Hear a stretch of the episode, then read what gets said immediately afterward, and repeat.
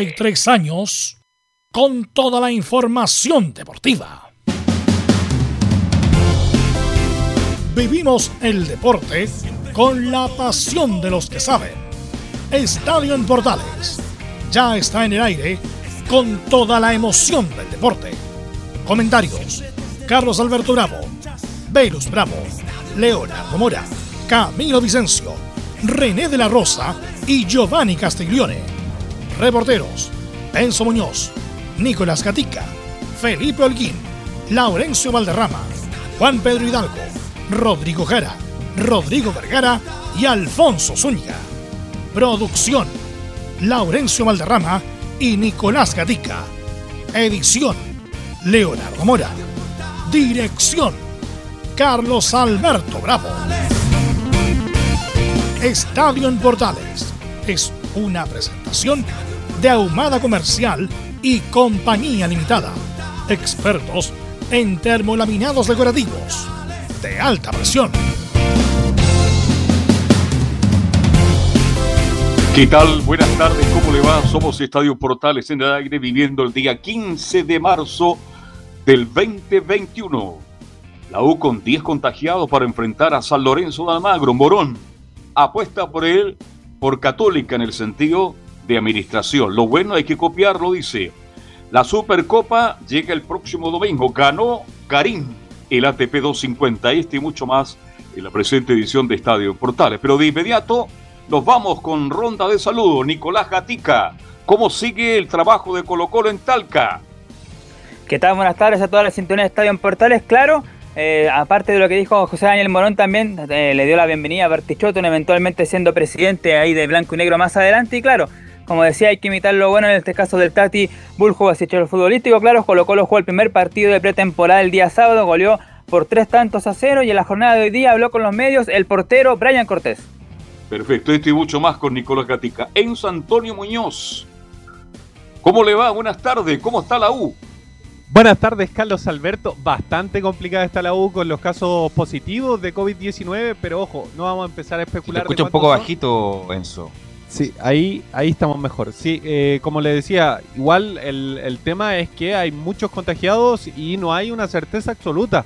Mañana recién viaja a Universidad de Chile eh, a Argentina, así que ahí vamos a saber cuántos en realidad son los que se van a perder este duelo con San Lorenzo Almagro. Pero ojo, habló Fernando de Poli, también se refirió a los supuestos dichos durante el, durante el fin de semana que hablaban de un supuesto contagio por parte de él.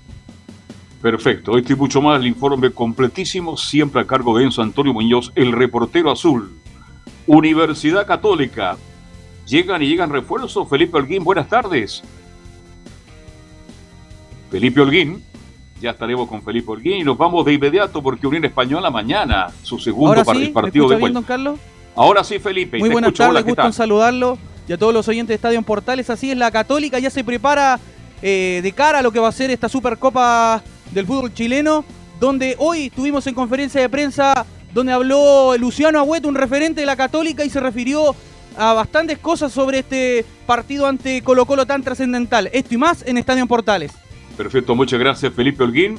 Don Laurencio Valderrama, mañana juega Unión Española. ¿Cómo le va? Buenas tardes. Hola, ¿qué tal, don Carlos Alberto? Buenas tardes para usted y para todos quienes nos escuchan en Estadio Portales edición central. Y en esta jornada, obviamente, estaremos con la Unión Española, que en esta jornada viajará rumbo a Quito para visitar al Independiente del Valle por la Copa Libertadores. Y vamos a tener, por supuesto, la palabra del entrenador Jorge Pelicer, quien, por un lado, eh, eh, prepara el partido de Independiente del Valle, pero lamentando y pensando en la inminente baja ya de Carlos Palacio, quien se irá al Inter de Porto Alegre. Y más en Estadio Portales. Perfecto, muchas gracias. Saludamos a nuestro comentarista. Está por ahí don Camilo Marcelo Vicencio Santelice. Carlos, muy buenas tardes para usted y todos los auditores de Estadio en Portales, con bastante información, actuación también de los chilenos, eh, importante durante el fin de semana, lo Alexis Sánchez con el pase para Lautaro Martínez, también en Argentina, eh, Gabriel Arias, eh, Eugenio Mena y lo de Paulo Díaz en el Superclásico contra Boca Juniors. Sí, se hizo una falta penal. Bien, gran centro de Alexi, se la puso en la cabeza Lautaro. Bien, ¿cómo estás, Velos? Muy buenas tardes. Sí, bueno, y esto como se cruce con toda la información, hace poco salió lo de la eh, informe del Ministerio de Salud, Camilo, a lo mejor lo diste en tu en, en la revista de Portales, pero sería bueno actualizarlo porque hay varias comunas de la región metropolitana que pasan a cuarentena total y son comunas importantes. Así que bueno, después de la vuelta de los titulares, Caminos nos va a actualizar esa información que es importante también cruzarla. Así que vamos con los titulares que lee Nicolás Gatica. Así es, comenzamos con esta jornada de día lunes bastante noticiosa aquí en Estadio en Portales. Comenzamos claro con el gran fin de semana del tenis, donde Cristian Garín ganó su sexto título ATP en el Santiago Open 2021. El tenista nacional ganó su primer título en tierra chilena y aparecerá en el lugar 20 del ranking. También ganó la tenista chilena norteamericana Alexa Guarachi un torneo de dobles y se ubicará en el puesto 20 del ranking de dobles. Ya en el fútbol chileno esta semana, claro, estaremos atentos de las revanchas de la fase 2 de la Copa Libertadores, pero también de los duelos de ida de la primera fase entre chilenos de la Copa Sudamericana 2021. Este fin de semana se llevó a cabo el primer microciclo de la Era Lazarte en Pinto Durán. En relación a eso, hoy la Conmebol dio a conocer el fixture oficial de la Copa América 2021 que se disputará en Colombia y Argentina. El partido inaugural será el 13 de junio entre Chile justamente y el local en el Monumental de Núñez.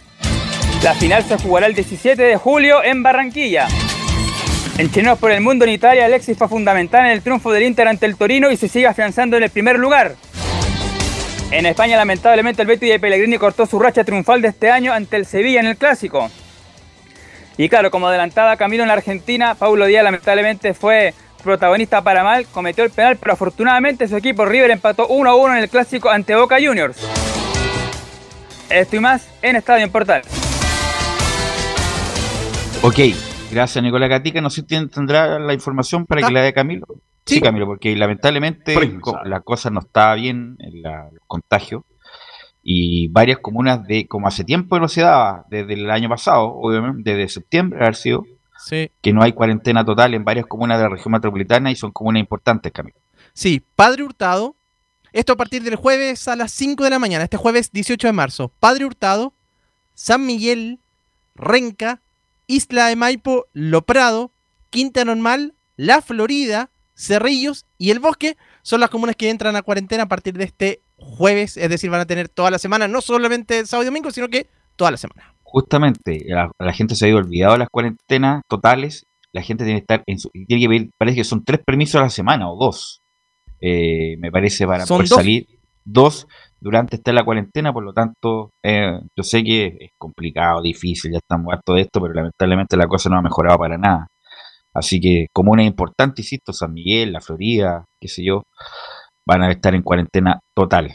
Así que bueno, hasta hace poco esto también va a haber cordón sanitario para el para la Semana Santa, lo mismo que el año pasado. Igual. Lo mismo que el año pasado, cordón sanitario que no se puede, no se va a poder salir prácticamente. Así que quedarse en la casa nomás. A lo mejor aguantar estas tres semanas, cuarentena, fase 2, fase 1, y esperar que en algún momento a finales de principios de mayo los efectos de la vacunación eh, puedan mejorar el, escenario.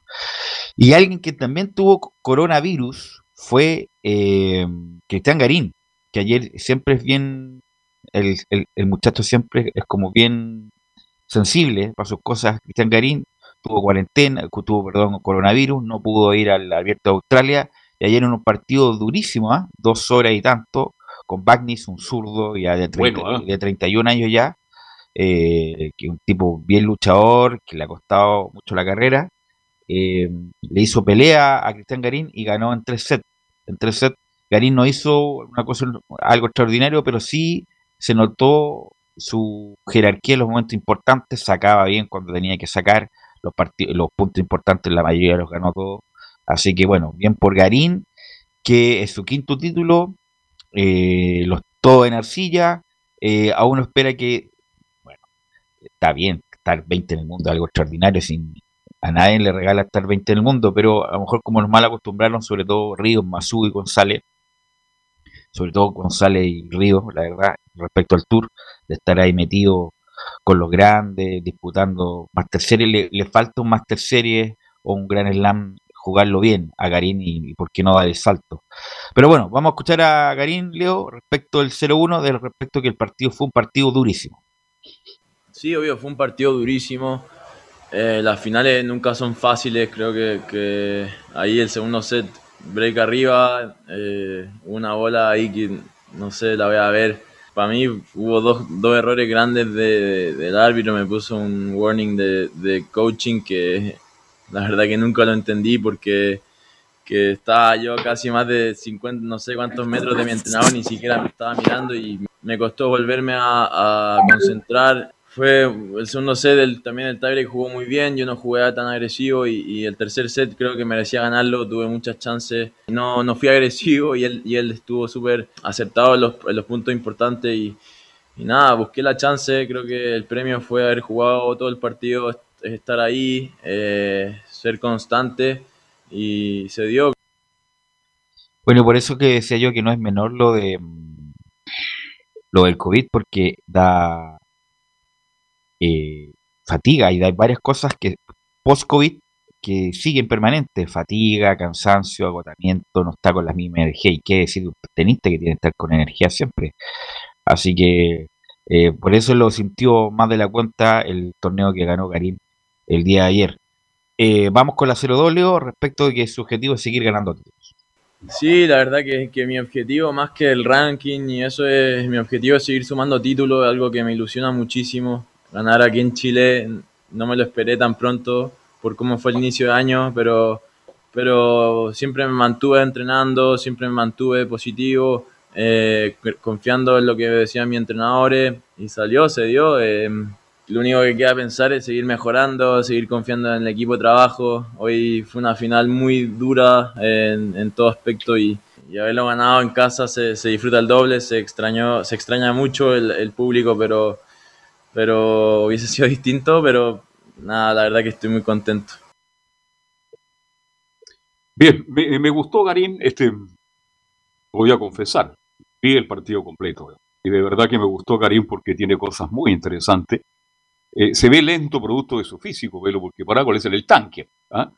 Pero cuando tuvo que definir en momento oscuro o difícil, tuvo la voluntad, tuvo la certeza, tuvo la experiencia, pese a que es muy joven, de sacar puntos importantes. Lo que no me gustó mucho, que falló mucho en el primer servicio, pero indudablemente con todo lo que tú has analizado, con el coronavirus y todo lo demás, creo que fue un gran triunfo. Y además, por Dios que cuesta ganar en cuando se juega de local, ¿ah? se cuesta ganar. Del 2011 que no ganaba Chile este torneo, de 2011, el último fue Fernando González. Así que bien por Garín, eh, no va a Acapulco, se prepara para el Master 1000 y ojalá que tenga... Bien, está 20 en el mundo. Creo que es una excelente ubicación para Garín.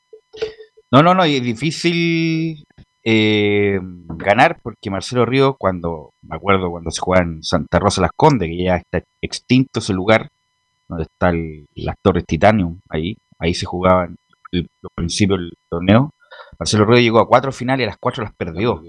En forma increíble alguna, me acuerdo con David Sánchez en, en, Viña, ganando, incluso ganando, ganó el primer set, tenía un brillo arriba, era toda una fiesta y lo pierde Río. Perdió con Julián Alonso, perdió varias finales Marcelo Río y Mazú jugó solamente una, una que la que también la perdió, el que fue sí campeón notable en, en, Chile fue Fernando González, donde ganó cuatro veces. Y anteriormente, la continuidad anterior del, del, del, campeonato lo ganó en algún momento Pedro Rebolledo y Hans Meister cuando era como el. el eh, como el Top One de Chile. No, no, no, pero cuando era la continuidad del torneo, antes no se llamaba ATP Santiago, se llamaba de otra manera, pero era el, el, el torneo de Chile y lo ganó también Hassel de Meister. Así que no es fácil, Mazú nunca lo pudo ganar, Marcelo Ríos tuvo muchas veces por ganarlo y no lo ganó, así que es un, es un es peso, es un peso, es un peso ganarlo. Eh, ¿Me querías comentar algo, Camilo? No, no está Camilo. Buscar la racket. Eh, entonces vamos a seguir escuchando a a sí. don Cristian Garín al 03 eh, Leo respecto de que los planes no son ir a, a Acapulco. Eh, bueno, uno de los motivos por el cual no fui a Acapulco bueno, era que logísticamente era muy difícil llegar y también porque quiero prepararme bien físicamente. Todavía siento que, que, que, que necesito entrenar una semana, 10 días antes de Miami. Creo que, que algo que necesito. Eh, después de una lesión, tuve, estuve con COVID también hace, un par de meses y, no tuve el tiempo para entrenar bien ese aspecto, así que eso, por eso creo que, que, es muy bueno hacer ahora un parar una semana o 10 días y entrenar solamente físico y tenis y eso es lo que tengo en mente ahora eh, más allá del resto espero seguir compitiendo eh, ganar partir el año mi segundo torneo con un título es muy bueno me da mucha confianza y, y más confianza aún me da que tengo mucho por mejorar bueno, está con Luis Lobo, que en su momento fue muy criticado cuando fue el coach de Marcelo Río, porque la pura joda, decían. Eh, Luis Lobo, Luis Lobo, que fue gran doblista, gran, mucho tiempo doblista de Argentina con Javier Frana, eh, se dedicó al doble más bien Luis Lobo, después fue eh, también coach de varios entrenadores, pero después de que termina con Larry Stefanki y Marcelo Río, Marcelo Río elige a Luis Lobo y ahí empieza la decadencia de Marcelo Río, y por eso se dice que fue más joda que entrenamiento, ahora está con con Garín. con Garín. Y vamos a escuchar la mejor pregunta, sin duda, de la conferencia de prensa, la 04. ¿Por qué? Porque la pregunta a Laurencio Valderrama, la pregunta a Portales, y le pregunta a Garín respecto de los de Guarachi, Alex Guarachi, y también el momento del tenis chileno.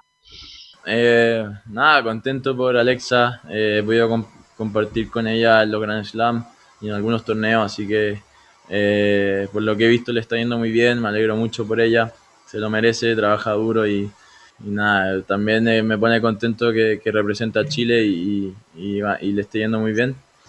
Y sí, obviamente el tenis chileno, eh, aunque sea bastante el esfuerzo personal que uno pone, uno siempre representa al país. Eh, eh, yo estoy siempre recibo mucho apoyo de, la gente, ahora sobre todo los torneos sin público, se extraña mucho, la gente siempre marca una diferencia, van a todos lados y, y y nada, la verdad que estoy muy orgulloso de, de, de, haber ganado aquí en mi casa, con mi gente viéndome, así que muy, muy orgulloso. Claro, porque, ¿Qué le falta a Velo para mejorar? Eh, según su No, saca, bueno, sacar resultados mejores en los Master 1000 y en los Grand Slam, ganarle a los mejores. Le, le, ganó también al Beret en algún momento, le ganó a, eh, a varios más pero le falta un buen campeonato en eso, en ese, en ese estilo, para estar metido. Está en la elite, Garín, sin duda, está 20 del mundo, en algún momento fue 18, pero para dar un salto ahí, para, no sé, pues, ver en ESPN en el viernes, jueves, viernes, ahí en cuarta ronda, cuarto de final, una cosa así, ahí le falta ahí, a Garín tiene 24 años, le queda todavía un buen tiempo. Y ojalá que también el otro Jarry, que lo vimos mejor, eh, jugando en el torneo de, sus, de su familia, justamente los Fillol y los Jarry. Eh, ganó una ronda y bueno, perdió en la segunda, pero un tipo con esa altura, con ese saque, ¿cómo no estar mejor? Bueno, sí. sabemos lo que le pasó del doping y prácticamente perdió el ranking, así que bueno, esperemos que eh, mejore. El punto es que la Copa de Davis, como se juega ahora, claro, me indica muy bien eh, Laurencio que juega esta semana el Challenge de Santiago con Tabilo Lama y Barros. Eh, el punto es que la Copa Davis, como se juega ahora, que se juega en, en, un, en, un, lugar cada tres días, pierde la esencia, la verdad. Eh, además se juega en una superficie única, y no, no la que impone el local, ahí perdió un poco de mística lo que es la... Este fue el invento de Piqué, ¿no? El invento de Piqué, justamente. Que estuvo, la verdad no, no, Chile jugó el, el, año pasado la ATP, el, como la ATP de equipos, que se juega antes de Australia, donde Chile hizo el ridículo, y la Copa Davis también anduvo mal tanto Yarry como Karina anduvo bastante mal. Así que cerramos el tenis. Eh, buena semana para el tenis chileno, estar ahí en la elite, que es muy difícil. Así que esperemos que Garín siga mejorando y, por qué no, escalando en el ranking. Lo otro es de, de Alexis Sánchez, que ayer jugó poco. Eh, 8 minutos 80, ¿no? Claro, jugó poco, pero fue importante. Eh, eh fue importante eh, metió una pelota a gol, aunque también fue muy buena la construcción de, de Lautaro. Lautaro. También lo de, bueno, sabemos lo que pasó con Arturo Ideal, que está lesionado, está operado ya y está solo, entre comillas. La familia se le vino a, a, Santiago. a Santiago. Así que... Y también tenemos el microciclo, el microciclo de la Sarte que tenía muchas ganas de, y por eso yo pensaba lo mismo, que Chile estaba como, había subido mucho el, el nivel de sus jugadores y quería jugar esta fecha eliminatoria. Hoy día también Camilo se dio el calendario de la Copa América y se invento que deberían terminarnos justamente, pues, pues ya, bueno, se va a jugar porque hay una hay muchos compromisos comerciales y televisivos y se dio el calendario también, Camilo, de esa Copa América. De hecho, Chile va a debutar el 13 de junio en Buenos Aires con Argentina. Así que ahí le va a tocar, em, ese mismo día va a jugar Paraguay con Bolivia. Y lo que iba a comentar a propósito de la selección también, Belus, del fin de semana de por Racing jugaron Gabriel Arias y Eugenio Mena. Y los dos bien, eh, Eugenio, eh, Gabriel Arias tuvo dos atajadas importantes. Y después Eugenio Mena protagonista para el segundo gol de Racing también. Pero salió la noticia que Arias tiene COVID también. Sí. Así que no, esta pesadilla, esta pesadilla no termina nunca. Así que vamos a estar este, este mismo año como en la misma, la verdad. Así que. Eh, así que, bueno. Pero tenido un buen campeonato en la Argentina. Sí, no, mucha regularidad. Está considerado entre los mejores arqueros del Arias el segundo de Chile, a pesar de que Sin hizo, discusión. Una, hizo una mala Copa América, en la eliminatoria no anduvo bien es inferior a Bravo, pero yo creo que es el segundo de Chile, sin duda. Y vamos a escuchar a varios jugadores que estuvieron en el microciclo a ver cómo se sintieron, Leonardo, así que vamos a escuchar a Daniel González y su primera experiencia en la selección. A mi corta edad, ser nominado a la selección adulta es un gran logro y, me da motivación para, seguir creciendo en esto. Eh, aprovechar la oportunidad que se me dio, seguir creciendo, captar todo lo bueno, lo positivo, aprendiendo de mis compañeros y, y también de los profes y que es una experiencia más para mi carrera y, rescatar lo mejor de esta nómina. Si bien siento que he hecho las cosas bien y quiero seguir trabajando, mejorando, si bien aún soy joven, pero todo esto suma para, para mi crecimiento en lo futbolístico y en lo personal también. Eh, me sentí muy cómodo, si bien nos dieron la confianza a todos los que somos más jóvenes, también el cuerpo técnico nos, nos brindaron mucha confianza y, y nos sirvió para, para adaptarnos rápido a, a la intensidad de los pases, a los movimientos y todo eso, así que muy bien. Vamos a escuchar a Ignacio Saber, el hombre de la Católica, que le preguntan cómo ve al grupo. Hay un grupo muy variado de, gente con mucha experiencia y de jóvenes, entonces creo que creo que va a ser muy buena para todo ámbito, para, para los jóvenes y para los más experimentados, para ver lo que quiere el, profe Martín, así que, que es muy buena muy bien, la verdad es que se entiende mucho lo que, lo que quiere el profe, lo, hemos captado muy bien, eh, por ahí se hace un poquito más difícil ya que venimos de las vacaciones, entonces empezamos a agarrar ritmo futbolístico, pero la verdad es que, me he sentido muy bien, muy cómodo, gracias a mis compañeros, gracias al cuerpo técnico y gracias a la gente que está acá, así que eso es muy bueno para mí y para todos. Y vamos a escuchar al hombre que era el más esperado de todos, justamente a Luis Jiménez, respecto a esta experiencia en la selección. Escuchamos a Luis Jiménez. La verdad es que han sido trabajos bastante intensos. Bueno, es el primer microciclo, así que muy contento, muy conforme y bastante, bastante cómodo. Es un momento muy lindo porque después de hace muchísimo tiempo que, que vuelvo a un lugar bueno, que creo que todo futbolista desea estar. Así que espero disfrutarlo y aprovecharlo al máximo. Eh, bueno, espero estar a la, a la altura de lo, que, de lo que se me pida y, poder ser, ser parte constante en este proceso. Ojalá estar en la mayoría de, la, de las convocatorias. Bueno, depende de Jiménez cómo, lo, cómo vaya el rendimiento de Jiménez en Palestino. ¿Qué parte de día, no? Mañana parte Palestino. Jugando el jueves. El jueves. Contra Cobresal. Copa Sudamericana. Copa Sudamericana. Copa Sudamericana. La Sudamericana. Interesante que ha llegado Isla, ¿eh? con las ganas de trabajar, de conocer a sus nuevos compañeros y estar ahí. Me parece interesante lo que aportó el buen lateral derecho de Flamengo. Así que, mm, bueno, eh, insisto, tenía muchas ganas Lazarte de jugar estos partidos, de jugarlos ya. Yo también, él estaba totalmente en acuerdo, porque venían bien Sánchez, venía bien Arangui, venía bien Pulgar, venía bien Mena, venía bien eh, Isla, Maripán, Paulo Díaz, entonces era, era un buen momento, incluso da un Sierra Alta. Sierra Alta, así que da un poco más de mística a eso, lamentablemente por los problemas con los clubes europeos, no se pudo jugar y todavía eso no se está reprogramado, Camilo, ¿no? Todavía no, y ahí justo yo estaba pensando porque eh, además con el calendario de la mm, con el calendario de la Copa América se va a estrechar más, todavía van a tener que jugar bien seguido, probablemente alguna fecha con tres con tres eh, compromisos eh, en la misma semana, no va a estar bien Complicado porque hay que recordar que el Mundial ya es el próximo año, en diciembre. Y esa Copa América incluso dice, no, vamos a jugar con equipo alternativo, pero la Comebol pidió mínimo 70% de contingente que ha jugado en promedio los últimos partidos, por lo tanto no, se puede llevar, por ejemplo, el Pito Contreras, que es un juvenil de proyección, eh, porque la Comebol pide eh, contingente para que sea seria la cosa. Pues, sí. Por los contratos. Más lo que hay, más lo que sea, bueno, esta Copa América es como media inventada, Sí. entre Colombia y Argentina va a jugarse. Eh, no se jugó por el COVID, ahora está muy difícil que incluso haya gente en los estadios, así que una, es una cuestión bien complicada como bien inventada, pero bueno, así que esperemos que... ¿Y ¿Qué pasó? Les pregunto por ese partido amistoso de Chile con Perú. ¿Se juega o no se juega Camilo Vicencio? Todavía no está confirmado, pero hay una posibilidad. De hecho, Perú quiere jugar también, así que podría ser el debut de, de Martín Lazarte en ese, en ese compromiso. Ya tendría que confirmarse ahora para principios de abril o fines, fines de marzo también. Sí, está difícil con esta cuestión del contagio, imagínate, así que está... Difícil. Está, está difícil. Vamos a ir a la pausa, Leonardo, y vamos a hablar con la U, porque en la U, cada hora que pasa hay un nuevo contagiado. Vamos a la pausa y volvemos con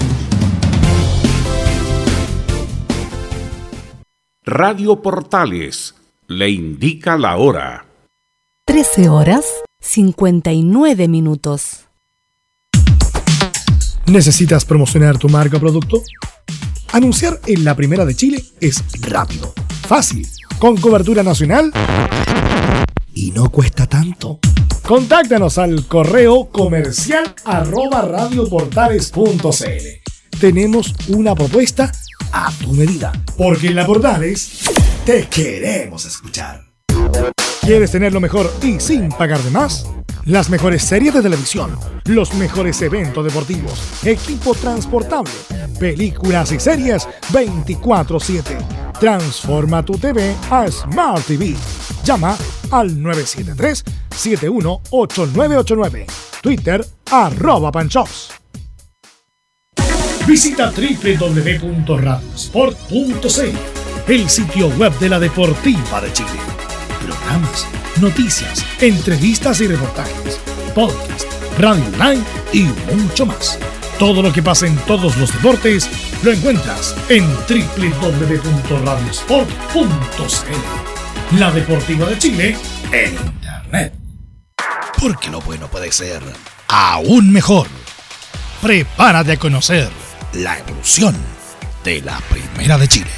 Bienvenido a Portales Digital. Ingresa ya a www.radioportales.cl y descubre nuestra señal en vivo en audio y video, además del tradicional 1180m. Mantente al día con las últimas informaciones de Chile y el mundo e interactúa con nosotros a través de nuestras redes sociales en Facebook, Twitter e Instagram. Recuerda www.radioportales.cl La nueva multiplataforma de la Primera de Chile ahora es aún mejor. Termolaminados de León, tecnología alemana de última generación. Casa Matriz, Avenida La Serena, 776 Recoleta. Foro 22 622 56 76. Termolaminados de León. Desde todo Chile. Desde todo Chile. Y para todo Chile. Y para todo Chile. Portales Digital está en todas partes. www.radioportales.cl Entre Marco Grande y Marco Chico, media vuelta y vuelta completa. Escuchas Estadio en Portales en su edición central. La primera de Chile, uniendo al país de norte a sur. Ya son las 14 horas con 2 minutos quiero que me cuentes bien detalladamente, don Enzo Muñoz, qué ha pasado en las últimas 48 horas que la, la U pasó prácticamente la mitad del plantel contagiado por COVID, don Enzo Muñoz. ¿Está no está Enzo? ¿Está por ahí o no? Le dio COVID. Dios quiera que no, una broma. Ni en broma, ni en broma diga eso. Ni en broma, imagínense nosotros sin Enzo Antonio Muñoz. Eh, no está Enzo. Bueno, ahí Ahora sí. Ahora, Ahora sí, sí, ahí Enzo, está ahora Enzo sí. Enzo. Pequeños Cuénteme, detalles. por favor. Sí, una situación bastante compleja la que ha vivido Universidad de Chile. Yo diría más que 48 horas durante todo lo que ha sido esta llave.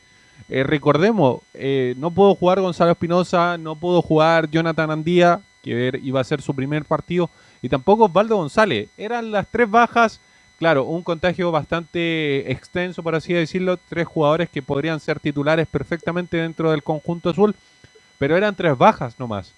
Lamentablemente, lamentablemente, eh, obviamente todos sabemos lo que está pasando en el país, y no solamente en el país, sino en el mundo. El día viernes, a eso de las 4 de la tarde, más o menos, eh, posteriormente a que habíamos terminado Estadio en Portales, nos enteramos de, una situación bastante compleja, que es la que más jugadores se sumaron. Y no, a ver, para que la gente entienda, no es cualquier tipo de jugador, sino jugadores que iban a ser titulares. Entonces la situación es bien compleja y, y yo en estos momentos, claro, te puedo decir que, que hasta el momento, hasta ahora, hay nueve jugadores contagiados más tres contactos estrechos. Más o menos. Y te lo digo, te lo puedo decir a esta hora porque la situación va avanzando cada día más. Recordemos, recién mañana viaja Universidad de Chile a Argentina. Para viajar tienen que tener sus PCRs al día y obviamente en negativo.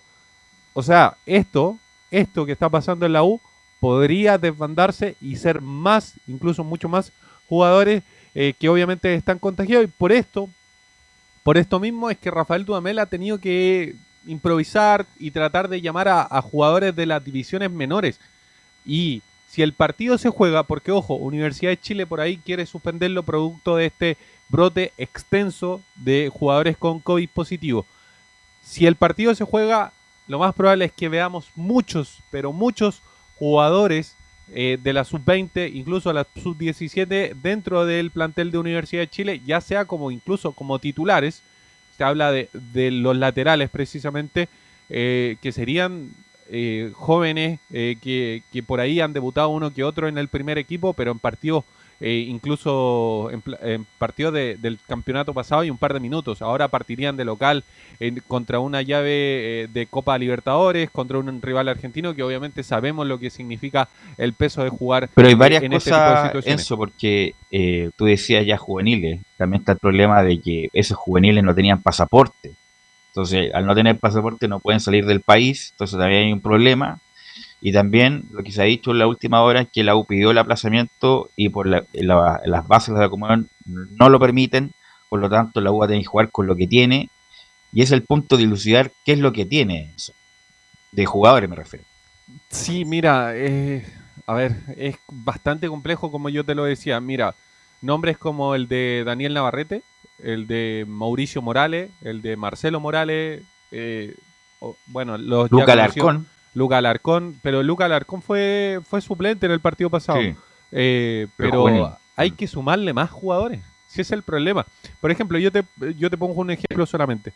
Eh, cuando vino a jugar el, el año pasado el, el equipo colombiano, me parece que es eh, Junior. Junior. Junior de Barranquilla eh, tenía los 11 titulares más dos suplentes. Así es. Más o menos, en el peor de los, en el peor de los casos, digo, esa sería más o menos la situación de Universidad de Chile.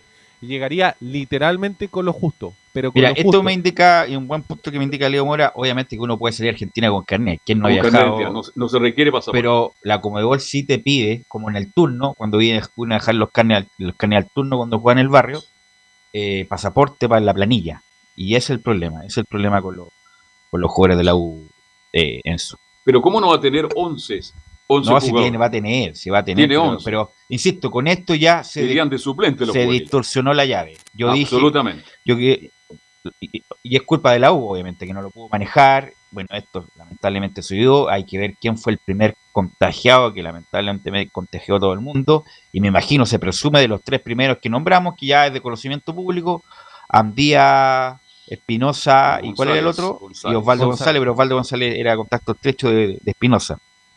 Y ahí se, lamentablemente se diseminó el virus y ahora está la mitad del plantel eh, con COVID y hay que ver también si tiene algún funcionario también, pues, algún funcionario. Hay funcionarios. Hay funcionarios. Era obvio, era obvio que iba a haber funcionarios. Pero justamente que la U tenía chances totalmente válidas de derrotar a San Lorenzo, porque San Lorenzo es un equipo normal, normal, no va, un, un- un equipo grande, con historia sin duda, pero hoy día no pasa por un buen momento, lo mismo que pasa con la U. Por lo tanto, no, un equipo en un partido parejo. Pero con esto, con lo que nos cuenta Enzo, nueve titulares menos, más tres posibles, tres posibles del plantel que también están contagiados con juveniles que van a que hacer su debut en Copa Libertadores, esto es, se distorsionó y la U va a tener que seguir a jugar con lo mejor que tiene y tratando de no pasar un papelón. Y eso lamentablemente se transformó el partido. ¿Y hay una, alguna opción de poder suspender este partido? No sé, por eso te conto que escuchando a Auber en una radio amiga, Dijo él, que él no. pidió el aplazamiento y Y la que no. le hizo la media tapa. Se escuchó hasta en Puerto Montt. la, la- la respuesta. media tapa a don, don Enzo Muñoz. Es que, claro, aparte de, de ese tema hay que considerarlo que, que en abril se empieza la Copa Libertadores en los primeros días de abril y aún queda una llave. Entonces los tiempos son bastante cortos. Eh, hay que considerar que, por ejemplo, ya la uno está jugando el torneo, pero San Lorenzo sí. Entonces los tiempos se acortan demasiado como para poder reprogramar el partido. Pero habló, habló Fernando de Paul eh, en, la, en la previa y obviamente había que preguntarle porque Fernando de Paul Incluso se- de Fernando de Paul estaba, era de los es precisamente Claro. eso vamos a escuchar. Ya, eso vamos. vamos. a escuchar. Porque Fernando de Paul era uno de los supuestamente implicados dentro de estos eh, jugadores que se perderían el duelo. Por eso yo te lo digo, es muy cambiante la situación. En algún momento no hay una certeza absoluta de quiénes son. Recién cuando tengamos una nómina eh, eh, previa al partido de los citados, vamos a ver quiénes no están y quiénes sí están. Dentro de las especulaciones, obviamente, que surgen en redes sociales, producto de esta situación de que no se saben los nombres, obviamente surgió el, nombre de Fernando de Paul. Y lo vamos a escuchar. No, para nada, porque no, la verdad que no, no estaba, no estaba al tanto de eso. Pero como pasa siempre, van tirando nombres, si alguna vez la pegan, dicen, ah, bueno, yo tenía la, la, la noticia, eh, viste, eh, es así. Eh, hay que tomarlo de, también de quien viene, por eso es que no le doy mucha importancia yo.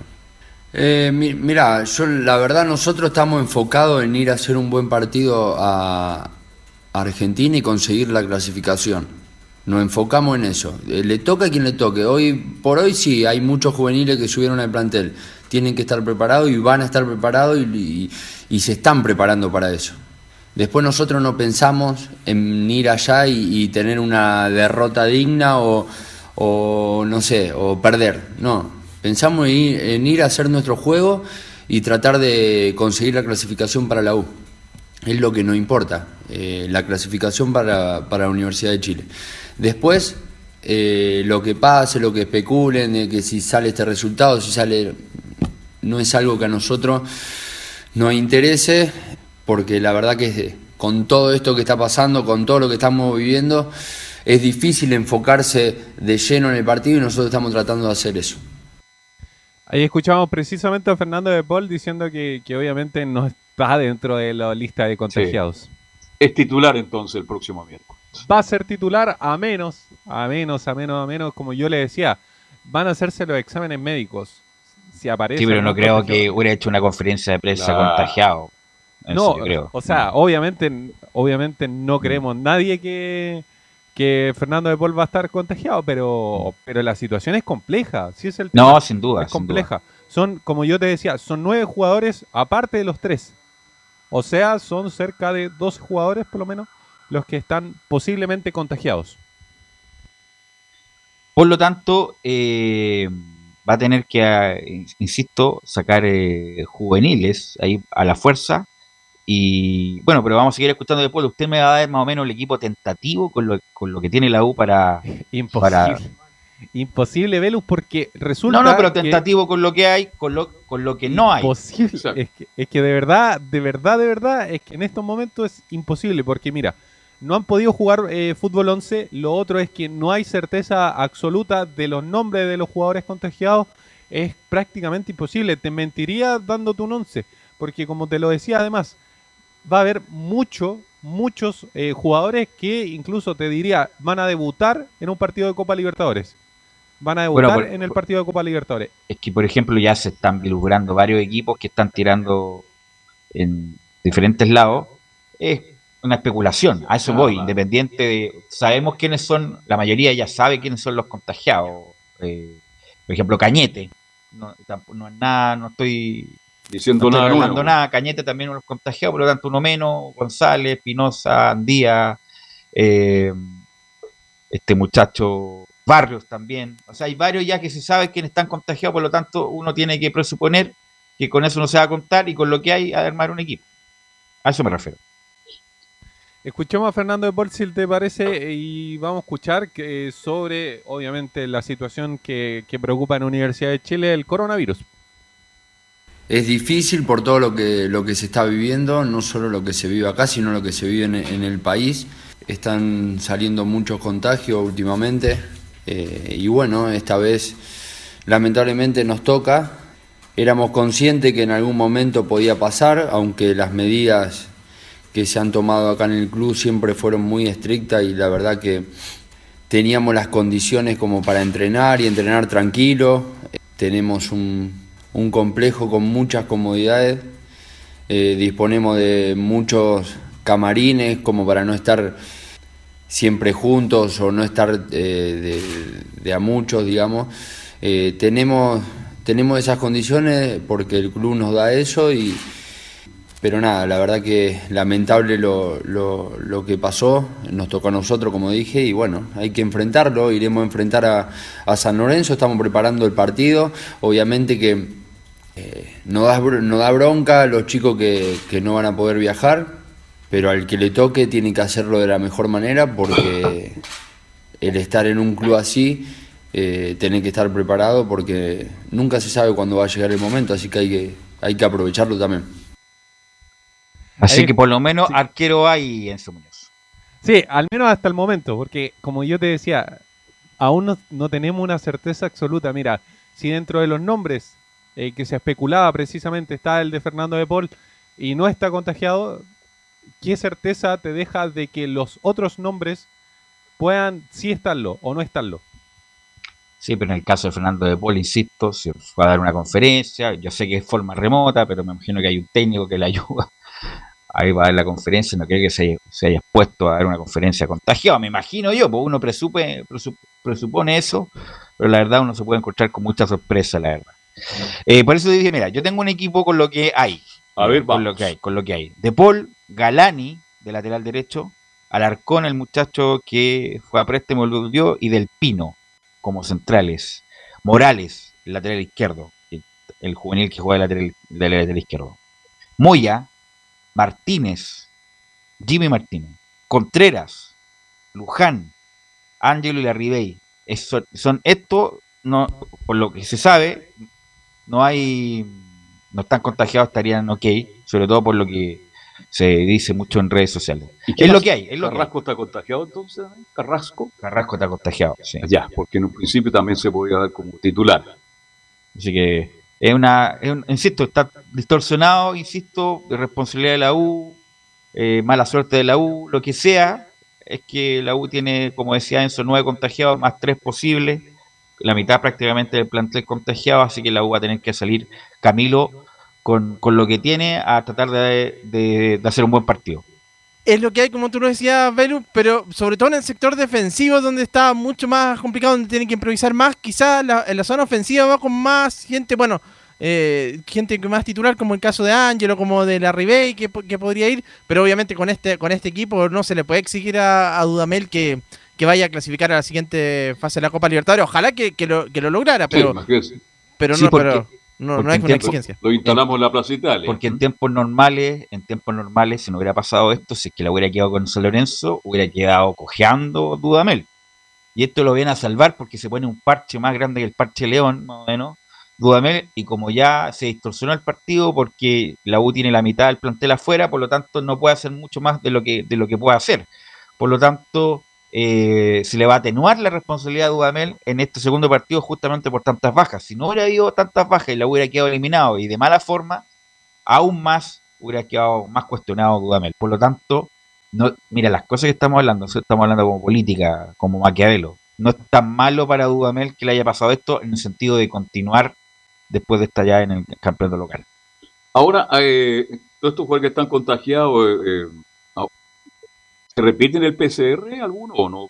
Enzo Antonio. No, pero después de la cuarentena. pues. Claro, Es que- no, Después de la eh, cuarentena tiene ver. que repetirse el PCR. Es que lo que pasa es que cuando una persona está contagiada, y obviamente eh, en estos casos específicamente, son siete días.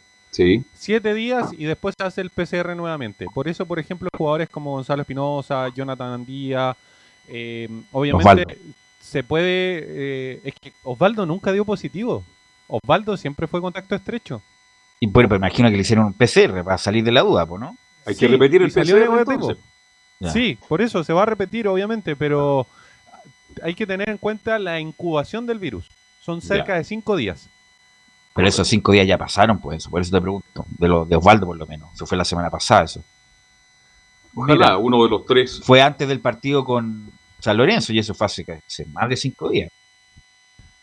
Hay que esperar. Yo Mm, lo- hay que lo único- esperar. Es que es el, es el tema. Uno no. En, en esta situación en particular, uno podría especular. Podríamos especular y todo el tema, pero por responsabilidad es preferible esperar que el club entregue una eh, el tema de la nómina de los jugadores citados para el partido, porque yo te digo, van a aparecer muchos juveniles, muchos de ellos van a ir de titular. Eh, bueno, tú ya mencionabas a Mauricio Morales, eh, a Marcelo. Marcelo Mauricio. Eh, Es que hay dos Morales. Sí, po. Uno de contención y uno lateral. Sí. Ahora, Eh, Enzo Antonio, estos juveniles están incorporados al primer equipo. Entrena en la semana con el primer equipo. Lo están llamando realmente de emergencia. Lo fueron a buscar a la casa porque las juveniles no han jugado prácticamente todo el año. Ah, A la casa. sí, los Morales sí, los Morales estaban, estaban Así con había, Caputo. hab- habían estaban con varios, Caputo. habían varios que obviamente entrenaban con el primer equipo, pero, pero obviamente hay dos, por ejemplo, Bastián Ubal, que es volante central, y Cristóbal Muñoz, que es delantero, que literalmente los tuvieron que ir a llamar de la casa.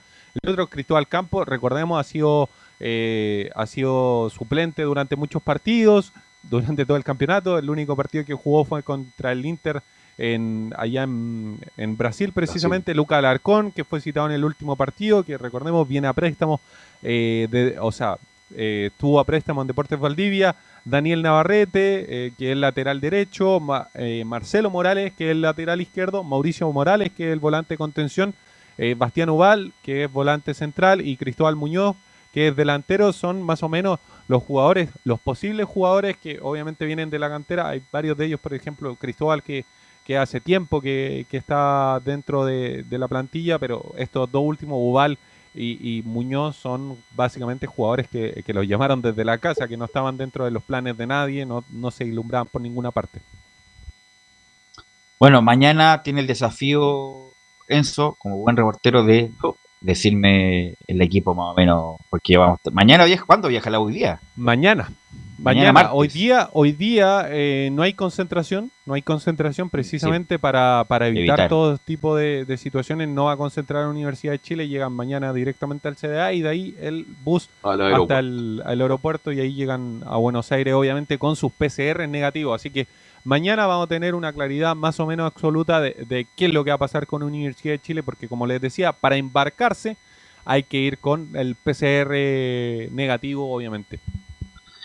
Bueno, en la semana, en el fin de semana leí una entrevista a Bragueri, el central expulsado el otro día de San Lorenzo, diciendo que no era una mala leche, que le llegaron amenazas de muerte, qué sé yo, eh, incluso por la misma gente de San Lorenzo, por la estupidez que cometió, pero insisto, o sea, es un tipo muy duro, más que al borde del, al límite del reglamento, por no decir mala leche, aunque en- él no le gusta decirlo eso, y bueno, y San Lorenzo tampoco juega muy bien, jugó con Panfield el otro día un, un bodrio un de- equipo suplente un bodrio de partido, pero pero bueno, San Lorenzo obviamente que tiene la, la primera opción de, de clasificar a la otra ronda de la Copa Libertadores. Así que vamos a ver cómo es el detalle de la U eh, y cómo se lo va a parar. Porque el campeonato Camilo empieza el, según 26, ¿no? En dos semanas más.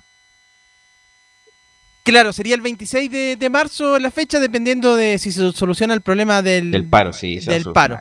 Sí, sí, sí. sí, sí. Y el Pero 26 de marzo.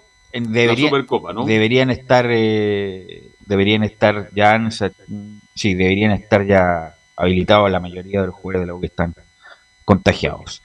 Eh, vamos a ir a la pausa, Leo, aprovechando Velus. que so- sí, Lo último para terminar, Leodán González eh, del Uruguay es el árbitro que va a arbitrar, precisamente, valga la redundancia, el árbitro que estará en el compromiso de Universidad de Chile ante San Lorenzo de Almagro en el nuevo gasómetro en Argentina este día miércoles a las nueve y media. Obviamente será transmisión de Estadio Portales. Ya, vamos a ir con Colo Colo inmediatamente. Vamos a ir con Colo Colo inmediatamente. eh, después vamos a ir con la Unión, como es costumbre. Así que vamos con don Nicolás Gatica, que nos informa de Colo Colo y su pretemporada, intertemporada que lo está realizando en Talca, Nicolás.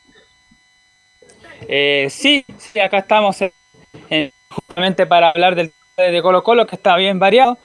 Alberto Bravo había adelantado al principio en título José Daniel Morona a medio escrito, justamente hablado ahí de Colo Colo, actual gerente deportivo. Bueno, entre otras cosas había dicho que ve con buenos ojos la posibilidad de que Bartichotto pueda ser a futuro presidente de Blanco y Negro. También ¿Cómo a de futuro? que Porque quiere no imitar el modelo No, no se vislumbra a Bartichotto para que sea presidente ahora, ahora, ahora, ahora próximamente, no a futuro a largo plazo. Futuro meses, claro. Bueno, pero él lo ve justamente como una opción. Y la otra, que decíamos sobre la católica, porque dice que hay que copiar el modelo bueno, obviamente él se ha fijado mucho en lo que ha hecho José María Buljubasic y pretende hacer lo mismo en Colo Colo y también dijo entre otras cosas de que ahora está haciendo él los temas de los refuerzos, pero a medias con Harold Maynicol, que todavía no está 100% preocupado de eso, pero cuando ya termine, por así decirlo, este, este ciclo de, contrataciones, de, incorporación y todo eso, y recién ya él se va a comenzar a meter más en el tema de refuerzo y ahora por supuesto va a estar, como lo ha hecho este último tiempo, estar presente ahí con el plantel en la, en la pretemporada, eh, con el cuerpo técnico, con, con los jugadores juveniles, con todo ese tema, en lo que dijo en resumen ahí José Daniel Morón, el portero Colo Colo, que dijo además que no puedo tener miedo, dijo, eh, si no fui tan chico de casa, así que fueron las reflexiones ahí del Loro Morón. ¿Y ¿Qué tiene que ver? ¿Qué tiene que ver eso? tiene que Colo? ver eso? Bueno, insisto, lo de Morón es bien, no sé, bien raro que fue director, fue director de la inmobiliaria, ahora no sé, no encontraron a nadie, ya nombremos a Morón como gerente deportivo, insisto, no dudo de su capacidad, pero esto es un cargo más, eh, diría yo, especializado. El, el gerente deportivo me dirán, y, y Marcelo Espina fue un desastre. Bueno, tienen razón, fue un desastre. Ahora es el comentarista, Marcelo Espina. Sí, pues. Bueno, Mira, vuelve a hacer comentario. Bu- Sí, bueno, está- sí, está. Sí. Estamos, disculpa, estamos con Anselmo, Anselmo, estamos con Anselmo Rojas también para que nos comente, pero insisto, eh, Marcelo Espina eh, era un muy buen comentarista, Muy buen muy bueno, sobre todo los partidos. Gran jugador, pésimo Pero técnico. Fue horrible técnico, horrible gerente técnico y ahora vuelve la, al, a la- al comentario, pero pero Morón no sé, bueno, no- yo creo que como lo tenían a la mano, para no hacer tanto ruido, se eligió a, a Morón como gerente técnico. Ahora, eh, le pregunto a Anselmo, si se va Moza, ¿sigue Morón? Lo nombró el directorio, lo nombró el directorio ya. po.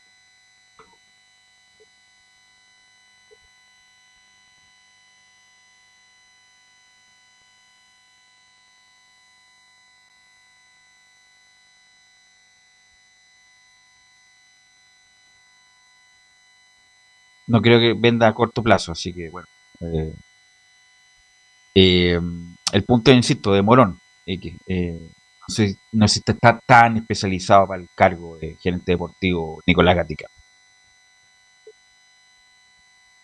Nicolás. Claro, y lo, lo último, para cerrar el tema de Morón, lo último que dijo en el tema del miedo es que le preguntaron por justamente su antecesor Marcelo Espina, y esto fue lo que dijo. Si hubiese tenido miedo, no hubiese jugado al fútbol. ¿Qué miedo voy a tener si cuando tenía 14 años me tuve que ir de mi casa solo a 1500 kilómetros para poder cumplir el sueño de jugar al fútbol profesional? No voy a tener miedo ahora a los 61. Ese fue el contexto y por eso respondió eso Morón, que no tiene miedo de que pueda fracasar como así lo hizo, por ejemplo, Espina. Eso era un poco lo que iba el portero de Colo Colo.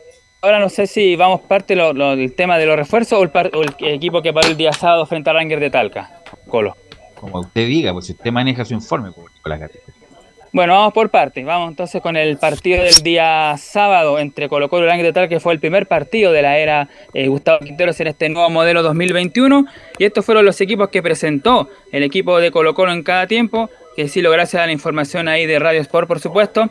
En el primer tiempo, Colo Colo comenzó con Brian Bejar, Felipe, perdón, con Omar Carabalí, ahí sí, Brian Bejar, Felipe Campo, Maximiliano Falcón y Suazo en la defensa. César Fuentes, William Alarcón y Martín Rodríguez en medio campo. Pablo Solari, Iván Morales y Gabriel Costa en ofensiva. Eso fue el primer tiempo. Y el segundo tiempo, que duró hasta los minutos 55, jugó con, bueno, el mismo Marc Carabelli porque Cortés estaba en el microciclo allá en Pinto Durán. David Tati, lateral derecho, juvenil que quiere ir a la Universidad de Concepción a préstamo, una opción. Nicolás Garrido, Daniel Gutiérrez y Brian Bejar. Después en el medio campo, Brian Soto, Vicente Pizarro, Ignacio Jara, y arriba Marco Volado, Javier Parragués y Leonardo Valencia. En estos dos tiempos, Colo Colo ganó 3 a 0 el equipo talquino, lo cual lo hizo Iván Morales de penal, Javier Parragués y Leonardo Valencia. Blandi no apareció. Blandi No, no fue citado. Blandi, al igual que Mico Albornoz, tampoco aparecieron ahí en el día, la nómina del día sábado. O sea, Pero lo yo que pasa es que Mico, que- sí, lo que pasa, Carlos Alberto, es que Mico está haciendo trabajo diferenciado porque como se sumó más tarde y estuvo los 10 días eh, confinado por el tema de, de- de la autoridad sanitaria que cuando uno viene del extranjero, me pasó a mí cuando me devolví de Perú hace un mes atrás, eh, cuando uno viene del extranjero tiene que guardar 10 días de cuarentena obligatoria. Y, y por lo tanto es lo que está haciendo, por ejemplo, el Colo Gil y es lo que tuvo que hacer eh, Mico Albornoz.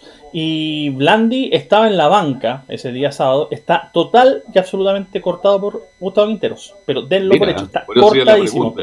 Si no Está los cortadísimo. amistosos, Sí, o sea, está cortadísimo y acá lo que está buscando Quintero derechamente es que salga, porque también necesita Colo Colo liberar un cupo de extranjero. El próximo cupo de extranjero que busca liberar Colo Colo recién podría liberarse en junio, cuando Matías Saldivia obtenga la nacionalidad chilena.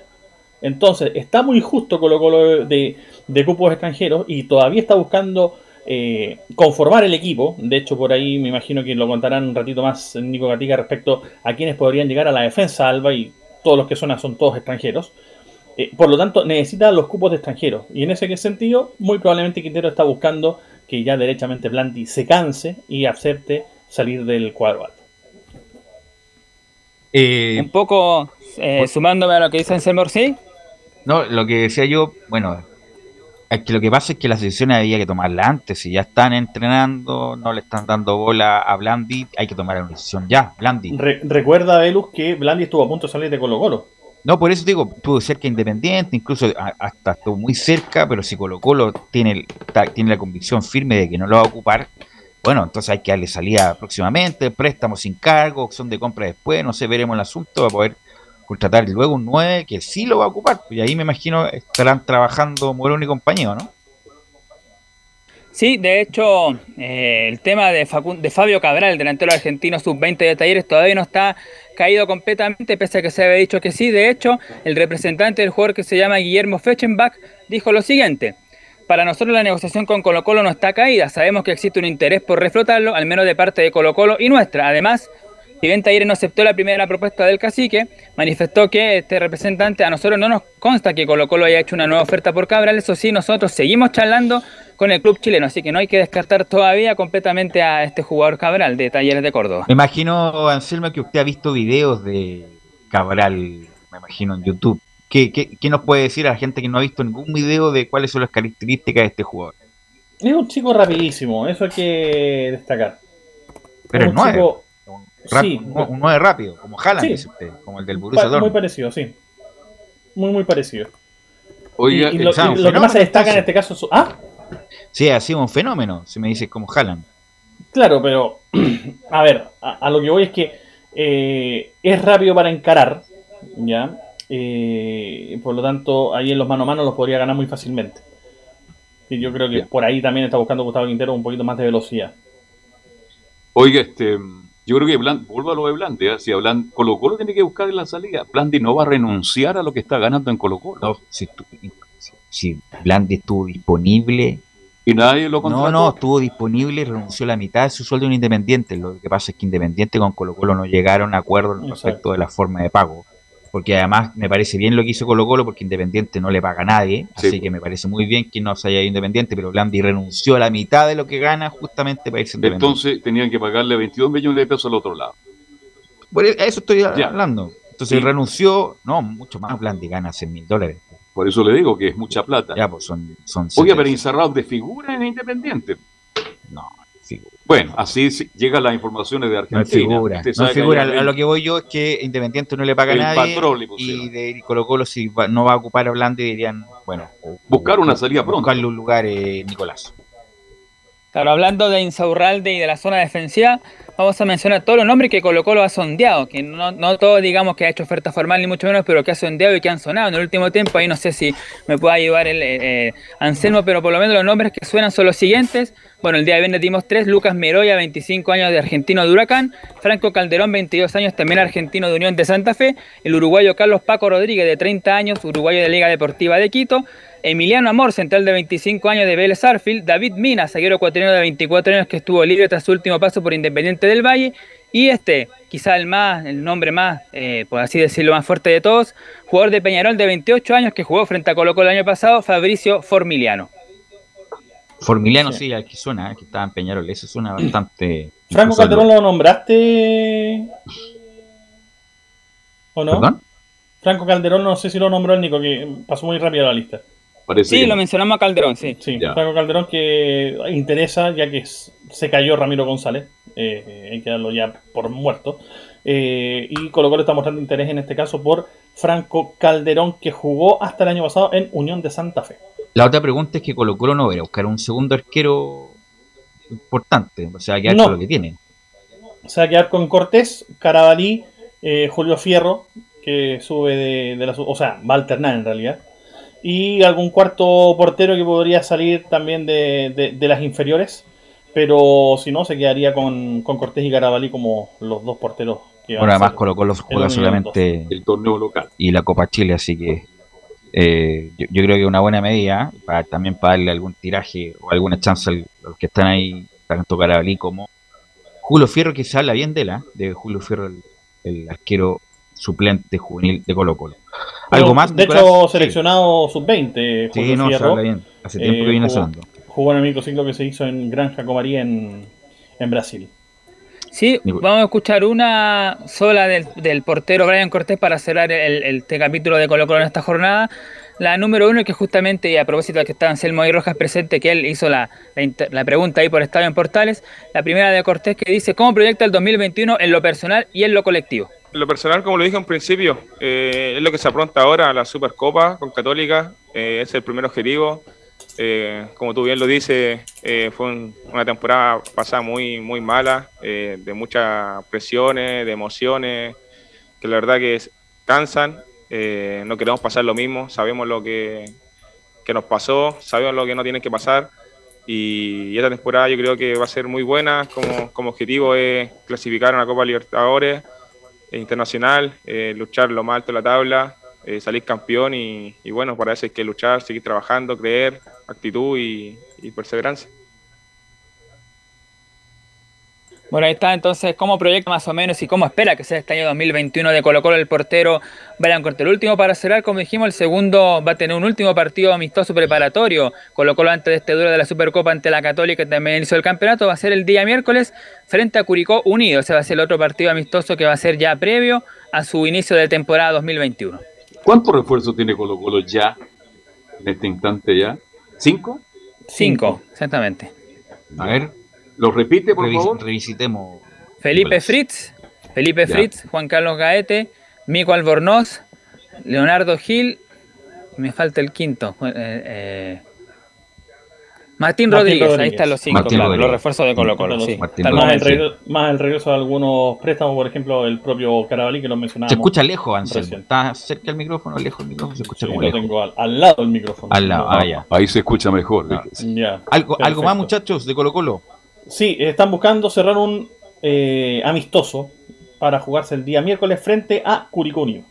Sí, justamente lo que, Lo que comentaba Nicolás. Gatti. Muchas gracias, muchachos, muy amables. Eh, vamos a estar muy atentos a lo que pase con Colo Colo, porque si es que se resuelve lo del famoso paro. eh, Se juega el domingo, Se ¿no? juega el domingo la Supercopa La Católica con. ¿Qué horario tiene ese partido? ¿Lo De saben hecho, no ya? mu- ¿Mm? No tiene ni cancha todavía, no está programado tampoco, así que no tiene horario, horario ni, ni, ni no hay cancha. nada, no hay absolutamente nada para ese partido todavía mientras no se resuelva el paro del CIFU. Y el canal lo promueve, lo promueve. Bien. Carlos, y este partido hay que recordar que es por lo, por lo del año 2019, esa Copa Chile que ganó Colo Colo y ese Sí. torneo que ganó la Católica con Gustavo Quintero del 2019, que se tendría que haber jugado el año pasado, bueno, ahora se va a jugar este año. El 2021. Ok, gracias muchachos. Vamos a ir a la pausa y volvemos con la Católica y la Unión Española. Radio Portales le indica la hora. Las 2 de la tarde, 37 minutos. Atención candidatos a constituyentes, alcaldes, concejales y gobernadores regionales. Radio Portales Digital ofrece sus servicios para que divulgues tu campaña. Precios módicos. Conversa con nosotros. Conoce las tarifas en www.radioportales.cl. Porque en la Portales te queremos escuchar. Ahora más que nunca, quédate en casa y disfruta de algo rico sin pagar de más. Somos de la casa, una delicia al paladar. Conoce nuestra variedad de waffles, sándwiches, empanadas de horno y mucho más. Contáctanos vía WhatsApp al más 569 5018 3008. Atendemos todas las tarjetas de crédito y red compra. Infórmate más en nuestras redes sociales, en Instagram y Facebook. Recuerda, somos de la casa, una delicia al paladar. Durante esta emergencia sanitaria, realicemos actividades junto a nuestros niños, niñas y adolescentes. Intentemos solucionar los problemas con diálogo y conversando sobre las emociones que surgen estos días. Que ellos confíen en sus padres o adultos cuidadores puede evitar el consumo de alcohol y otras drogas. Si necesitas ayuda, ingresa a senda.gov.cl o llama al 1412. Senda, Ministerio del Interior, Gobierno de Chile. ¿Aburrido de hacer largas filas? ¿Que tus productos o encomiendas tarden semanas en llegar? ¡Cámbiate! A Cronan Envíos. Servicio de correo privado puerta a puerta. Retiros y entregas programadas.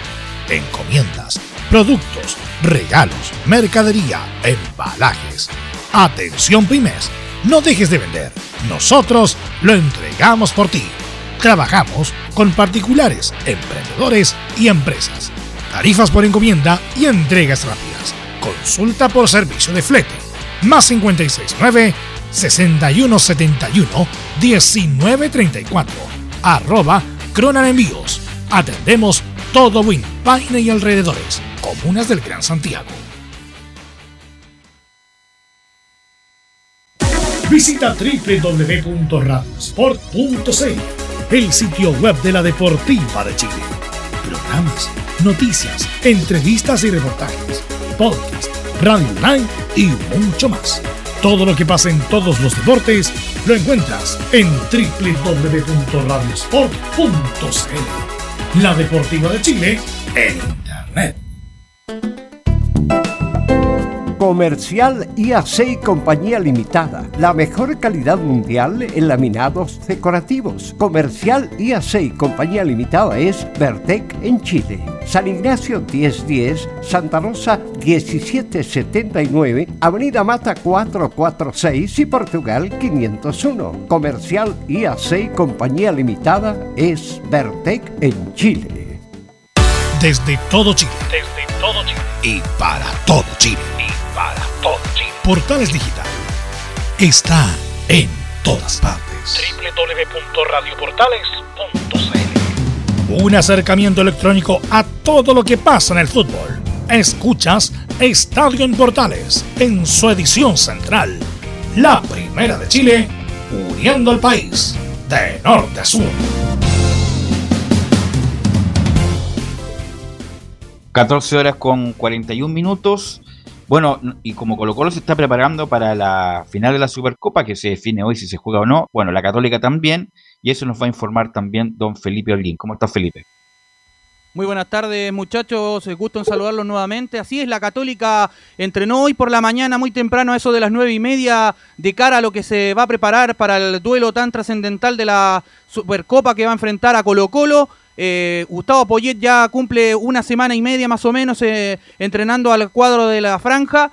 Eh, escuchemos las siguientes declaraciones, quien habló en eh, conferencia de prensa el día de hoy, eh, donde habla Luciano Agüet, el referente, y dice, diferencias entre Poyet y Holland. Son poquitos días lo que llevamos con Gustavo.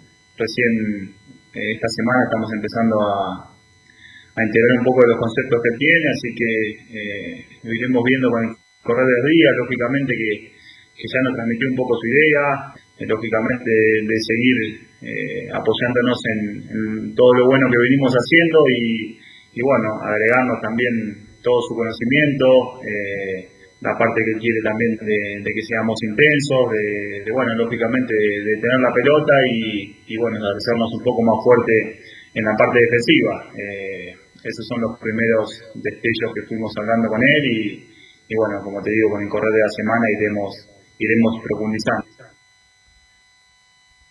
En realidad es pronto para saber si las, principales diferencias, porque aparte que recién se va a notar recién en los partidos de fútbol, cuando ya vayan a correr algunas fechas, aparte que en cancha lleva dos entrenamientos o tres, creo que el tercero de recién de Gustavo Poyet, es decir, son las primeras instrucciones, lo anterior fue vía telemática. Claro, Sí, bien hoy- lo dices tú, Camilo, disculpa, Velus. eh, siempre el planteamiento que para este técnico Gustavo Poyet, de gran eh, trayectoria en el fútbol europeo, eh, siempre para con un 4-3-3, muy similar a lo que hacía Ariel Holland, esta vez eh, eh, con un hombre más enganchado, con un 10, como bien lo, lo hacía Holland, pero esta vez eh, el que corre con ventaja para estar em, ahí en determinadas ocasiones es eh, Diego Buenanote. ¿eh? Obviamente que no, no se va a notar la mano del técnico en este partido. Van a tener que jugar con lo que tienen ya asimilado, internalizado los jugadores que vienen jugando juntos ya hace un buen tiempo. ya. Son jugadores calificados, de jerarquía, Puch, qué sé yo, San Pedri, eh, el mismo Lescano, el mismo Agüet, qué sé yo, Saavedra. Van a jugar con eso. En los, obviamente que lo- el- ya en el campeonato local se va a notar la impronta de Gustavo Poyet, Felipe. y de, los nuevos podría aparecer, eh, disculpa Felipe, eh, creo que de los únicos nuevos eh, podría aparecer eh, Juan Leiva, ese podría ser como la de, de las incorporaciones, que, que Sí. llegó para ser titular. Y además está llamado Juan Leiva a ser titular. Tarde o temprano está Sí. llamado a ser titular. Agüet, Agüet Saavedra Leiva. Eh, Lescano, San Pedro y Puch. Fue en salida atrás. Y fue en salida de lateral. Centrales Lanaro cuando se recupere. Con Huerta. Huerta y lateral- Rebolleo. Y hasta la- Uruaga puede Rebolleo. ser. Y, y yo pondría a Rebolleo en lateral izquierdo. Incluso había hasta una opción de que pudiera salir el escano y jugar fue en salida ahí y rebolló más atrás por, por el sector derecho. También es otra de, la- de las De alternativa. Sí, Felipe. Claro, y con respecto a esto que ya está preparando la Católica eh, con, eh, con respecto a la Supercopa, escuchemos la segunda declaración de Luciano Huet, quien habla, si se sienten favoritos para ganar la Supercopa. como dije, lo, lo que pasó ya quedó atrás. Eh, empezamos todo de cero, eh, tuvimos todo el mismo tiempo de descanso y, y me parece que vamos a llegar los dos en las mismas condiciones. Eh, después veremos en cancha, eh, como digo, si es que se juega, a ver, a ver si, si, podemos sacar una diferencia o no, pero, pero a priori me parece que llegamos los dos con, con las mismas, eh, con la misma ilusión y, con el mismo deseo de, hacer bien las cosas. Así que veremos el domingo si es que se juega, como digo, si, si somos capaces de, de- de poder ganar una nueva copa. Eso era lo que declaraba ahí en eh, conferencia de prensa durante este mediodía Luciano Agüet, quien habló y se le preguntó también eh, al respecto de la Supercopa. Escuchemos la tercera donde habla Luciano Agüet al respecto sobre el paro del CIFUP. Sí, bueno, eh, como todos saben hay un paro, lógicamente que, que- que fuimos consultados y, y bueno, lo que nos fue transmitiendo nuestro capitán, que es el Chapa, eh, son la- las decisiones que se han tomado y lógicamente que, que, que tienen nuestro apoyo y que, que, estamos con eso. Esperemos que se resuelva de la mejor forma y tratar de, de, lógicamente, en el corto plazo se pueda resolver de buena manera y ya tengamos en claro si se juega el fin de semana o no, pero, pero bueno, lógicamente que, los tiempos se van acortando porque eh, sabemos que, que tenemos una final el domingo y a la vez tenemos esta situación que es totalmente válida y, la cual apoyamos. Entonces, eh, esperamos que se resuelva de buena forma y, ya tener claridad con el correo de entre hoy y mañana, ver cómo, cómo se va resolviendo. Muchachos, una consulta, eh, una, algo que comentarles. eh, eh, va a haber reunión hoy día a las 6 eh, de la tarde en la NFP, donde se va a ver el partido, si es que se juega en el terreno neutral, obviamente, debiese ser el Nacional como lo más seguro para esta final de Supercopa. Eh, y hoy eh, entrenó por la mañana, como les decía, con un equipo, si gustan se lo menciono Ah, para pero que tengan... antes, Felipe Holguín, ¿qué pasa con el CIFU? ¿Qué pasa con la determinación de, lo, de la NFP? Eso- ¿Va a haber un cupo para la eso, segunda división? Día se va a definir a las 6 de la tarde. ¿Mm? Van, a, van a tomar esa No, decisión. me estoy escuchando yo que se va a definir el estadio. Donde No, se no, no, pero por eso, hoy día partido. hay una, si se da pie para atrás respecto del cupo y si se da pie para atrás se juega el partido, no hay problema con eso. Ya. Entonces, y si no, va a haber que... Yo creo que se juega, Y yo si creo no, que el programa igual, bueno, va a ver cuál es el... No, según Gadamael, el grado de adhesión era prácticamente unánime Así que si es que se llegara a programar no se va a jugar porque los futbolistas dijeron que no van a jugar si es que no se cambia la decisión de este famoso medio cupo. Eh, pero deme, deme el equipo, por Felipe. a ver. Saltaría con Matías Dituro en portería, eh, línea de cuatro en el fondo, José Pedro fue en salida por derecha, el capitán, central por derecha, Tomás hasta Buruaga, central por izquierda, Valver Huerta, eh, cierra la línea de cuatro por izquierda, Raimundo el Catuto Rebolledo, dos en contención, Ignacio Saavedra por derecha, por izquierda, Luciano el Luliagüet, en el medio campo estaría como titiritero eh, Diego Bonanote, ya en, en los tres delanteros, Gastón Lescano el puntero derecho, centro delantero goleador el Toro Fernando Sampedri, por izquierda el reggaetonero Edson Puch por izquierda cierran los 11 que hoy día entrenaron en el complejo Raimundo Tupper para enfrentar a Colo Colo el día domingo. Mira, aparece Bonanote de titular, ¿eh? Buenanote, sí. Gracias. ¿Algo más, Felipe? No, eso más que nada, muchachos. Muy buenas tardes. que vamos a estar muy atentos porque en condiciones normales deberíamos estar calentando el partido, de pues. Católica, Colo Colo, la final, qué sé yo, pero bueno, estamos con esto del, del famoso paro. Antes de ir con la Unión, se confirma también la U está meado de gato, disculpa la palabra, pero así es la palabra. Eh, Luis del Pino Mago lesionado, así que tampoco va a estar, va a ser parte de la delegación. Ya no sé con quién va a jugar el U. No le, quedan pocos jugadores y, pocos y pocos centrales. Está, no sé si el Cachilarias también está disponible porque tenía un problema en la mano. Carrasco, Valdo por problemas de COVID. Y, ¿Y Arias? Y Luis del, por eso por eso te decía, tenía un problema en la mano. Acuérdate que tuvo una lesión con el partido con Lo pisaron. Lo pisaron. Así que incluso, incluso se rumoreaba que tenían que intervenirlo a Arias. Así que la U con muy poca gente para jugar ese partido, una cancha ancha, el de es una cancha preciosa. El del nuevo gasómetro, en un barrio muy complicado de Buenos Aires. por algo vuelve San Lorenzo a, su lugar, al lugar histórico que es en Boedo. Y todo hicieron todo. Esa es la cancha más grande del fútbol argentino. ¿ah? Eh, cuando estuvo Pellegrini sí la cortó, sí. La cortó porque era demasiado grande. Pero vamos con la Unión Española que juega Copa Libertadores también y que está mejor aspectada no solamente porque ganó, porque también está con plantel completo don Laurencio Valderrama. Hola, ¿qué tal, Velo? Bueno, gusto de saludar a los muchachos y justamente Unión Española en algunos minutos más, tres y media de la tarde, tiene planificado su vuelo para Quito, vuelo, vuelo charter, vuelo directo hacia la capital del Ecuador para jugar ese partido importante Independiente del Valle del, día martes, el día de mañana, 21 a 30 horas, en el estadio Rodrigo Paz Delgado, en la Casa Blanca, donde juega Liga de Quito de local. Así que Unión Española tiene prácticamente contingente completo, como bien lo decían ustedes, muchachos, solamente tiene algunas bajas a considerar. Se las repasamos de inmediato: son la de Nicolás Mancilla, que recordemos que desde el año pasado está lesionado. También Joe Abrigo, quien llegó lesionado desde su último partido de Joaquín Bonito ante Palestino, y también la de José Leguizamón, quien presenta un desgarro facial y quien lamentablemente no va a poder estar con la Unión Española. Así que bueno, eh, lo más probable es que la Unión Española repita formación muy parecida y ojo también con Carlos Palacios incluido en la lista de convocados, justamente tal como lo mencionaba el día viernes el gerente Luis Vaqueano en una radio amiga, como se dice. Eh, justamente Carlos Palacios jugará su último partido el día martes ante Independiente del Valle para luego eh, viajar a Brasil, hacerse los chequeos médicos y si lo supera, ser confirmado oficialmente como nuevo refuerzo del Inter de Porto Alegre. Sí, el último partido, ojalá que la Unión se le dé, va a ser complicado, ¿ah? porque jugó, si jugó mejor acá la liga, el Independiente del Valle, allá con altura y todo, eh, va a ser difícil para la Unión. Difícil partido Camilo para la Unión Española, que tiene la ventaja de haberlo ganado acá en el de local tiene esa ventaja, pero claro, allá juega bien eh, Liga en, la altura, sobre todo eh, el, equipo de. Mm, no es Liga, Independiente del Valle, aparte que ya está acostumbrado en los últimos, en los últimos años, ha perdido partidos de visita y después los da vuelta mm, allá en condición de local, a pesar de que ha ido cambiando, modificando las formaciones del último año, pero, pero igual mantiene una base. Es una base, un equipo que juega bien, un equipo que se acostumbró a jugar torneos internacionales en el último tiempo, así que yo creo que va a ser muy duro, muy difícil para que Unión Española pueda seguir avanzando en la Copa Libertadores de América. Pero tiene la ventaja de 1-0, así que bueno, va a tener que...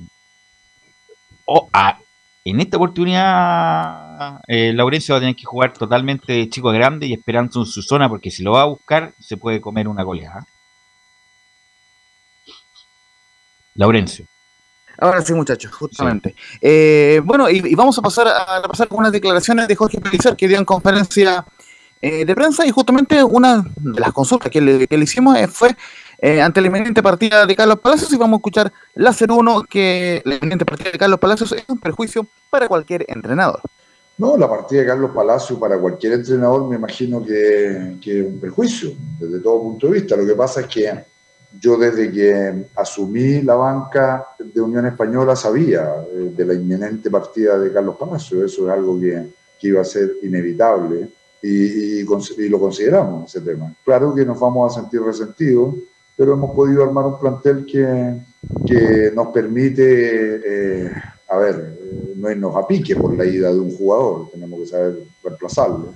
Y además que se abre la posibilidad también a lo mejor de traer un volante de características conductoras como las de Carlos. Eh, es imposible igualarlo, pero sí hay jugadores que se pueden acercar a su, a su impronta futbolística y nos estamos poniendo ahora en campaña para, para esa condición. Eh, no, es, no es un requisito total traerlo, pero la posibilidad existe. Y otra más que vamos a escuchar de Jorge Disculpa, Pellicer, Lorenzo, y, ese hombre, ¿quién sería? ¿Quién sería? ¿Quién sería ese será? hombre? Sí, estamos haciendo, digamos, eh, las averiguaciones. No hay algún, algún nombre con- eh, concreto en este minuto, pero ojo, eh, por, por lo que hemos podido, digamos, investigar, eh, me parece que sería un refuerzo chileno, digamos, en este caso, por lo menos eh, por, por todo este tema de, de- del COVID, el tema de, los viajes. De hecho, el mismo refuerzo, Federico Platero, el, el uruguayo, el último refuerzo hasta el momento, que son 11, lo, lo de Unión Española, tuvo que estar en una cuarentena obligatoria. Y de hecho, recién el fin de semana pudo realizar su primer entrenamiento con la Unión Española, el defensa uruguayo. Así que eh, lo más probable es que se busquen refuerzos chilenos, pero les vamos a estar informando en las próximas ediciones donde sobre ese potencial jugador. Si Valdivia no llegó a Uniones por algo, ¿y dónde hay otro de esas características? Difícil, ¿ah? Muy difícil. Claro, entonces, eh, claro, y justamente otra de las declaraciones que, bueno, va en atención a lo que mencionaban ustedes en cuanto al poderío del Independiente del, Independiente del Valle, que convengamos jugó mucho mejor el día martes pasado. En la 03, Jorge Pelicer dice, enfrentamos a un campeón de Copa Sudamericana con un solo partido de entrenamiento. Y en el primer partido nosotros enfrentamos a un equipo con una historia eh, contingente realmente poderosa, un finalista de Copa Libertadores de América y un campeón de la Copa Sudamericana. Y nosotros lo enfrentamos con un partido preparatorio con Magallanes. Eso fue todo lo que nosotros pudimos hacer para enfrentar a este equipo que ya estaba en plena competencia ecuatoriana y que viene con esa historia. Eh, es decir, lo único que yo puedo hacer con eso eh, es valorar la actuación que tuvimos nosotros en el Estadio Santa Laura y haber podi- podido salir de ese partido, de esa justa, con un resultado favorable. Y lo último que vamos a escuchar de Jorge Pellicer en la previa de este partido anti-independiente del, del Valle, justamente la 04, donde dice, deberíamos mostrarnos de mejor manera ante Independiente y vamos a ir por la clasificación. Ahora ya tenemos este partido oficial en el cuerpo, deberíamos poder mostrarnos de mejor manera incluso, no perdiendo la inteligencia que, que significa jugar de visitante y, y- y- y con ciertos factores que, que pueden alterar un poco, como es lluvia, humedad, altitud, que son reales, son reales. La gente que, que pelea contra eso está equivocada, los factores son reales y hay que saber afrontarlo y que no sean un impedimento para que Unión Española logre la, la clasificación. Lo que se le ha transmitido al plantel de jugadores desde el momento en que ganamos el partido acá al día siguiente es que nosotros vamos a Quito, Ecuador, nosotros jugamos esa, esa disputa, ese encuentro y terminado eso, Unión Española clasifica. Eso es lo que se ha transmi- transmitido, no me pregunte resultados, no me pregunte de qué forma, pero Unión Española clasifica. Eso es lo que vamos a ir a, ir a buscar allá. Optimista, Pellicer, ¿ah? Muy optimista. Partido duro, difícil, complicado. Y Tiene toda razón, Jorge, cuando habla de la altitud, de la humedad, de la lluvia. Cuando uno está en Quito. No, pero en Quito hay ¿no? más altitud que humedad. Claro, no, pero hay mucho después de la lluvia, es terrible. No, pero es distinto. En Quito no hay humedad como hay en Guayaquil. Bueno, eso sí, Guayaquil. hay. Ahora, uno está en Quito a las 2 seco. de la tarde con un sol esplendoroso y a las 2 y cuarto está lloviendo en forma torrencial. Y eso es cierto. Así que cuidado con eso. Por eso es partido difícil, Laurencio Valderrama. Sí, justamente mencionarle como, como anécdota que la, que la semana pasada jugó la Católica de Ecuador de local ante Libertad y hubo una lluvia torrencial en ese partido en el Atahualpa de Quito, así que obviamente, eh, eh, digamos, puede ser que, que llueva perfectamente el día de mañana. No se, le ocurra, finales- no se le ocurra ir a vender paraguas ya porque no sirve. Con- por supuesto. Un, un par de cosas finales. Primero que todo, el, el árbitro del partido, un conocido nuestro, Vilmar Roldán, el colombiano, el famoso árbitro de la final de la Copa América 2015, donde Chile le ganó a la Argentina y la formación está prácticamente eh, confirmada, si bien no la quiso ratificar Jorge Pelicer en la, en, en la conferencia, pero es la misma que jugó la semana pasada con Diego Sánchez en portería, Estefano eh, Mañaco, Juan Pablo Gómez, eh, Tomás Galdames y Jorquera en la última línea, en el mediocampo Gonzalo Villagra, eh, Felipe Méndez, quien también habló y vamos a escucharlo el día de mañana, y Rubén Farfán en mediocampo y en la delantera eh, eh, Carlos Palacios, el Pato Rubio e Ignacio Lemo. Ok, Laurencio, gracias, muy amable. Fuerte abrazo. Fuerte abrazo virtual. Parece que el abrazo virtual va a seguir por todo este año. ¿eh? Por mucho tiempo. Eh, Y sobre todo en, en, en- Cerrillo que tenemos fase 1. Buenas Fase tardes, uno. gracias. Gracias, Laurencio. Eh, no salga ni de la pieza, Laurencio, no. Eh, ¿Algo más, Camilo, para terminar? No, eso mencionar lo del fútbol eh, internacional también de este de este fin de semana, por lo que lo que vimos de mm, bueno de, de Pablo Díaz que te mencionamos los titulares Siempre, que siempre se manda una. ¿eh? sí contra Juega Boca. bien, pero se equivoca siempre. ¿no? Sí, así que eso, eso principalmente. Ok, ok, gracias muchachos, gracias Leonardo por la puesta en el aire. Y nosotros nos escuchamos mañana en otra edición de Estadio en Portales.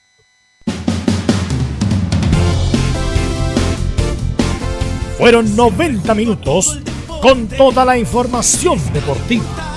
Vivimos el deporte con la pasión de los que saben. Estadio en Portales fue una presentación de Ahumada Comercial y Compañía Limitada. Expertos en termolaminados decorativos de alta presión.